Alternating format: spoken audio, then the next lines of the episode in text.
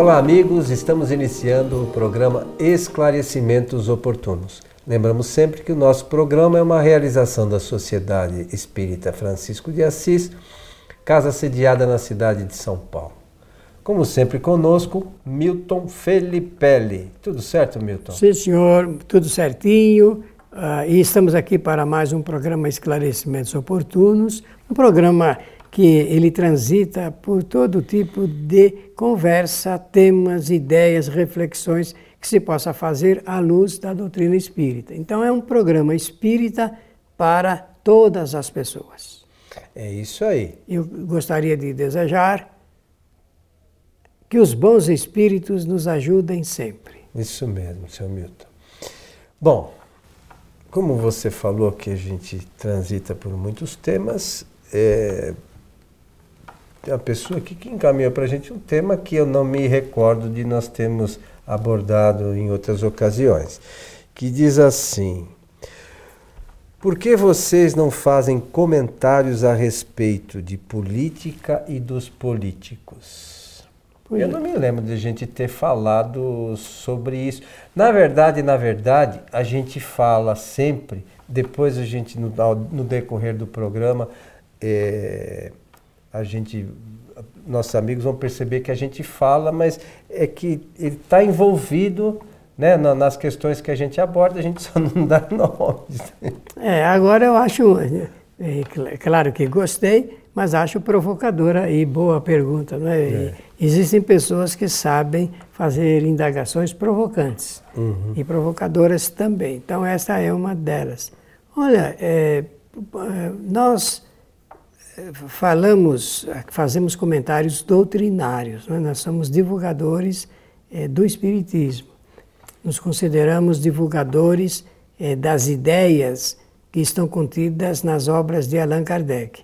E as obras de Allan Kardec envolvem essa temática por natureza, envolvem essa, eh, essa temática por natureza. Eu estava me lembrando agora, se nós fôssemos divulgadores exclusivamente das obras de Leon Denis, que foi um contemporâneo de Allan Kardec, ele mais na juventude, então certamente nós teríamos que tocar nesse assunto depois da metade dos, das edições de Leon, Denis é, por inteiro, porque ele é realmente o toque de, de caixa dele é a política, né? é a reforma política, é a revolução política, é realmente a inscrição dos espíritas no quadro político. O Leon Denis é fulgurante nisso. Mas a, os livros de Allan Kardec são livros de orientação é, sobre as leis naturais. É, então, aqui nós é, permanecemos quase sempre nesse tema é, que é básico, porque nós nos esforçamos para que os espíritas é, conheçam o Espiritismo. E conhecendo o Espiritismo, vão conhecer esse assunto por consequência. A política costuma-se dizer, filosoficamente, que é a arte de bem relacionar-se com os semelhantes. Então, com, é, numa linguagem assim, não técnica, absolutamente não técnica, seria uma boa regra de relacionamento entre os homens. Mas como é tudo misturado, a política envolve o que é bom e o que não é bom, então a gente toma um pouquinho de cuidado para falar dessas, dessas conceituações. Mas a política é uma arte. A política ela é uma arte, é um tema arte. E os políticos deveriam ser os artesãos da política. Os artesãos da política deveriam conhecer a política. É, a, a, política de representatividade ela é muito interessante, ela é muito curiosa. Parte-se do princípio de que o político é, ele é um representante do povo. Parte-se desse princípio. O político é um representante do povo. Se eu fosse é, buscar nos livros de Aristóteles, por exemplo, Aristóteles, filósofo grego, escreveu um livro chamado Política, com K política. Esse livro é simplesmente é, notável, porque nos ensina o que é política, porque existe a política, o que é fazer política, as organizações políticas e as melhores sociedades políticas. Está é, lá no livro dele, tem edição em língua portuguesa e vale a pena todas as pessoas que gostam dessa matéria ler essa obra magistral de Aristóteles. Aristóteles foi filósofo e cientista ao mesmo tempo. Pois bem, eh, para escrever o livro, ele teve que se reportar à, à Grécia.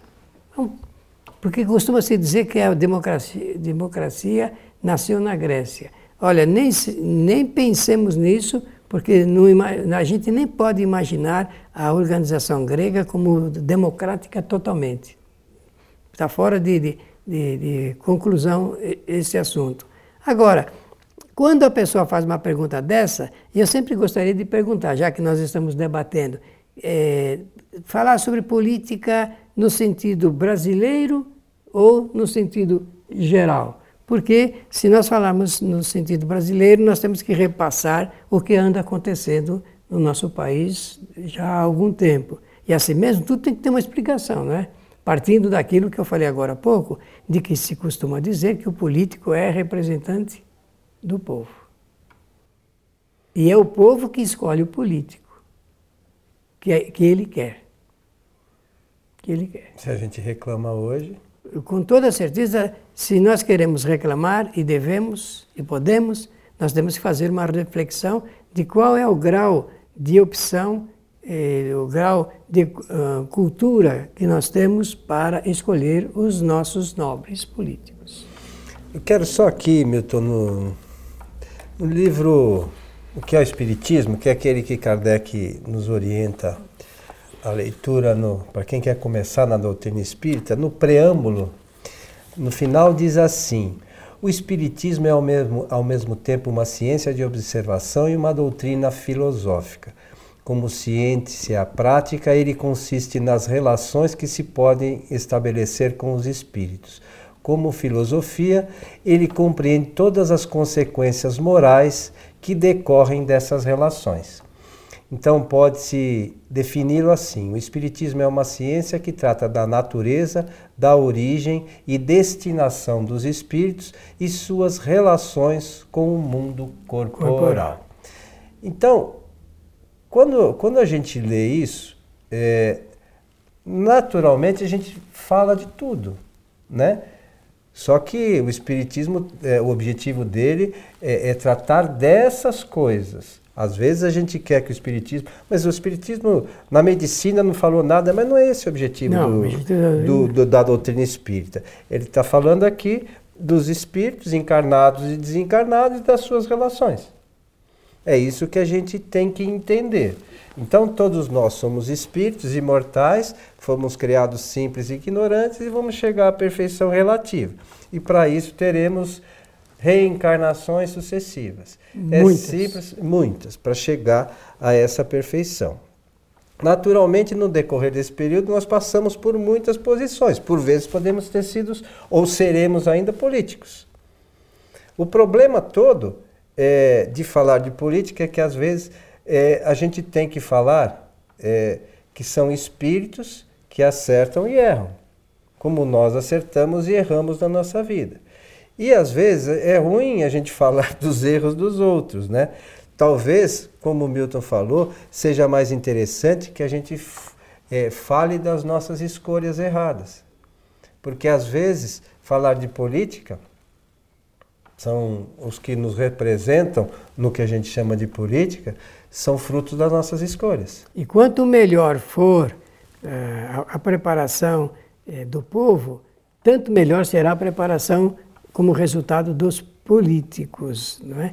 é isso é interessante. Quando Platão escreve o livro República, a República, ele vai falar da, eh, de uma situação política é, de organização social, chamada aristocracia.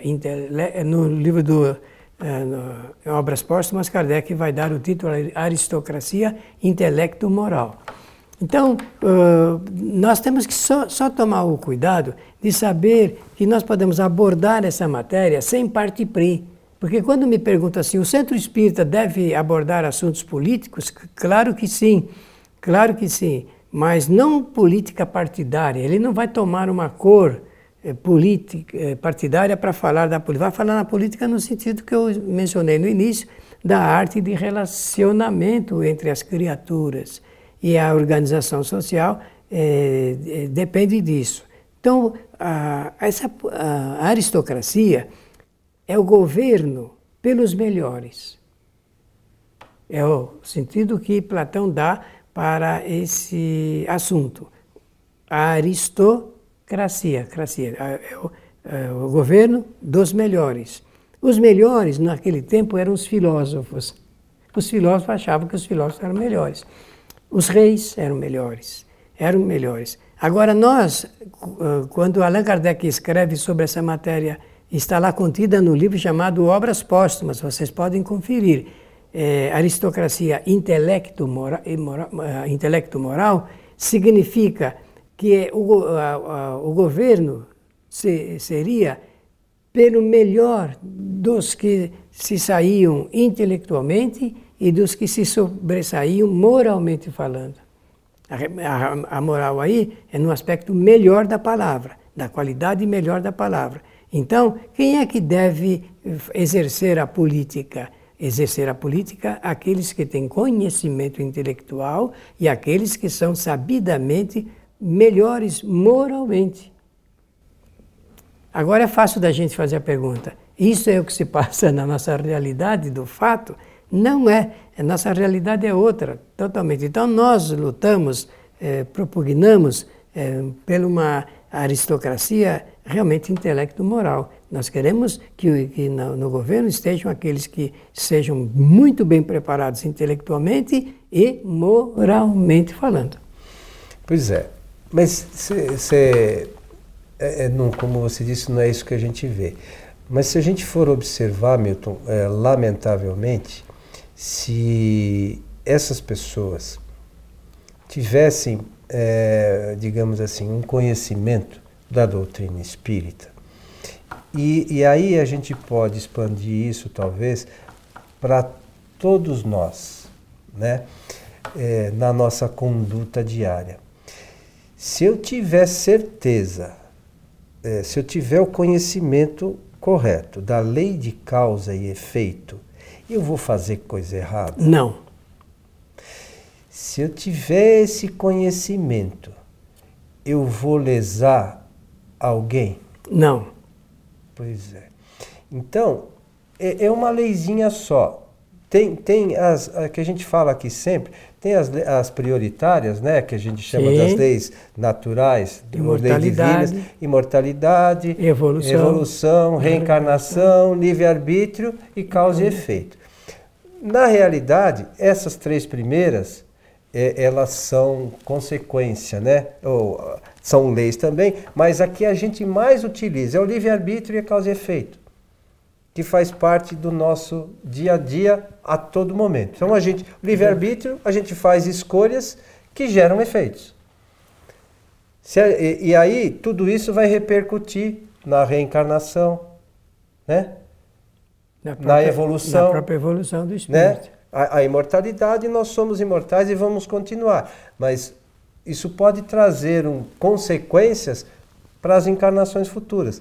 E a gente não se dá conta de, ah, de duas se regras. Soubesse, né? Pois é, mas ah, sabe, hoje tem muita gente que já conhece essas informações. E lá na revista espírita, eu não me lembro em qual delas, é, que vai chegar um momento, e nós hoje, como espíritas, nós já sabemos dessas leis.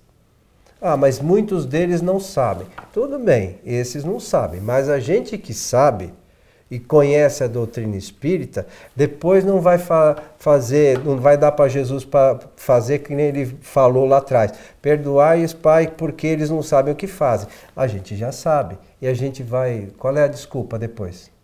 Não, só tem que assumir, não é? Pois é. Só que quando tem a consequência, tem que aprender a assumir. Por isso que a gente, nós falamos que o livre-arbítrio é uma, é uma lei de liberdade mas ela está ao lado ou conectada com a lei de responsabilidade. É maior a liberdade para quem tem maior responsabilidade. É menor a, li a liberdade para quem tem menor responsabilidade. Uma coisa tem a ver com outra, uma qualidade tem a ver com a outra qualidade.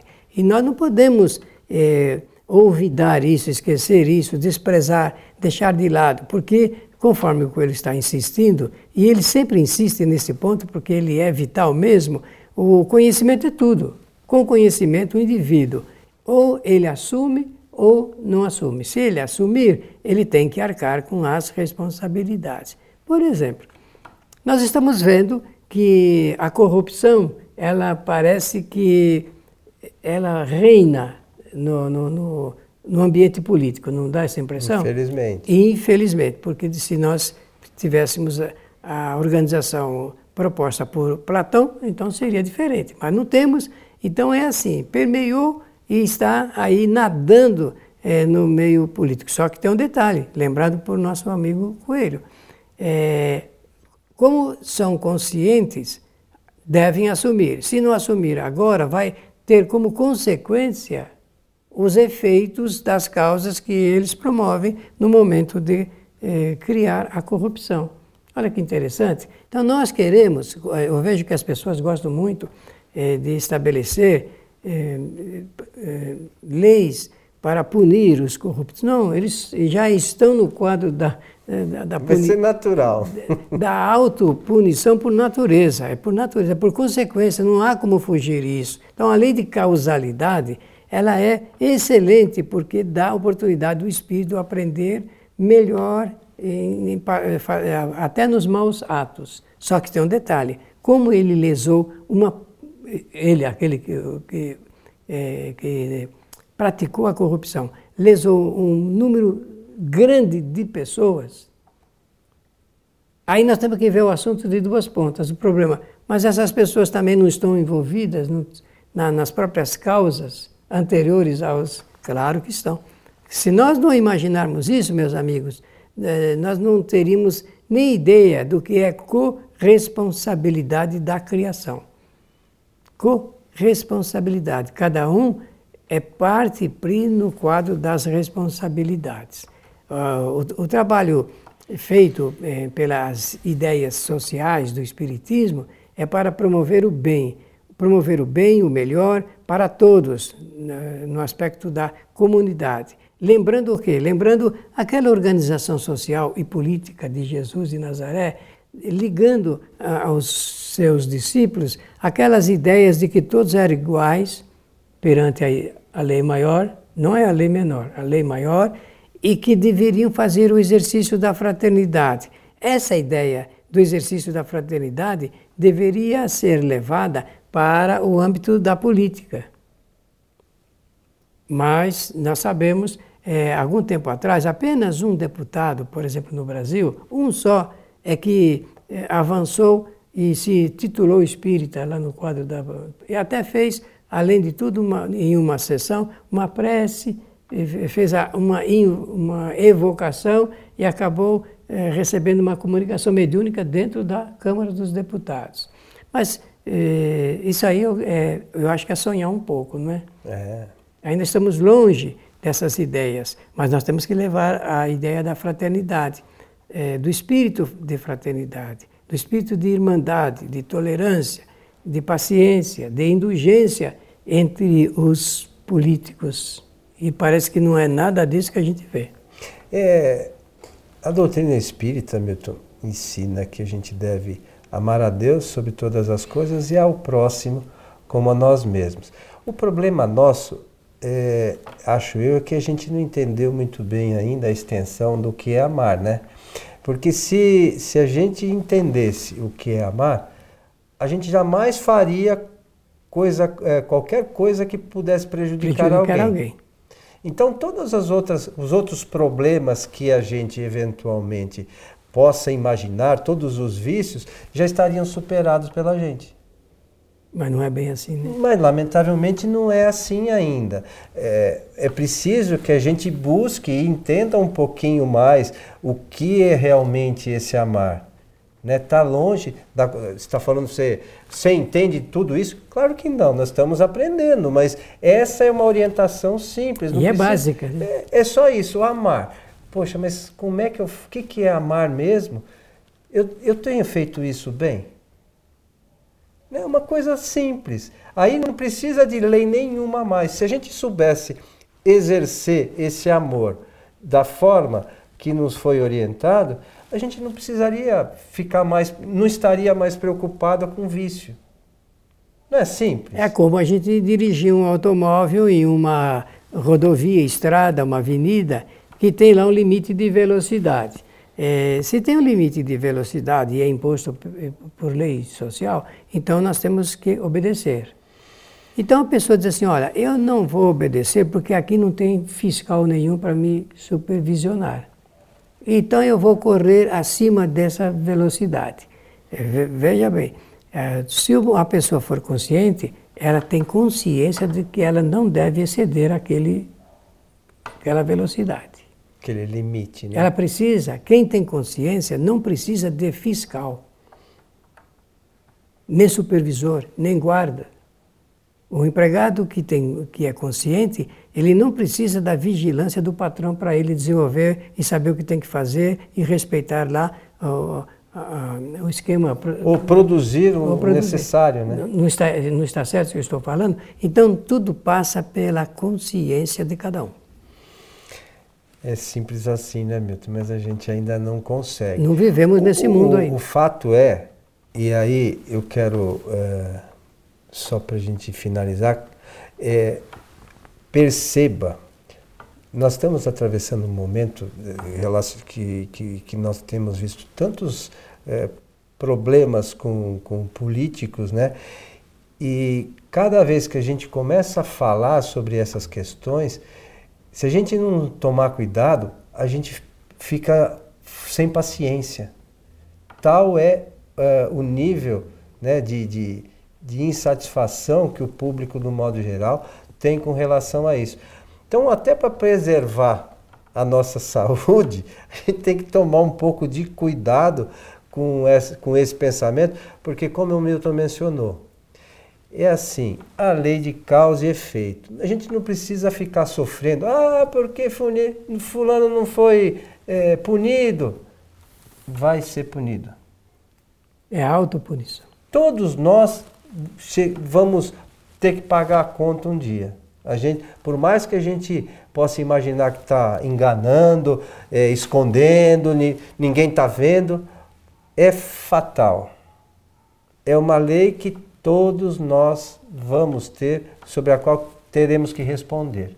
Não adianta achar que estamos enganando, né? Porque não estamos. Não estamos. Se estamos enganando alguém, é a nós mesmos chegamos ao final de mais um Muito programa. bem. A minha última palavra é fazer tremular, tremular a bandeira da honra, honestidade, dignidade e fidelidade.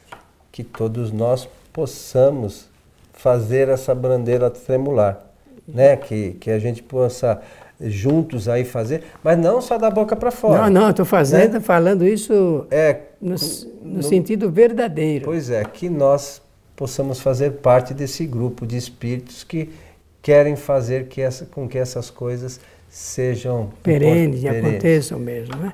É, que os bons espíritos nos ajudem sempre. E a você que esteve conosco, o um nosso abraço e até o nosso próximo programa.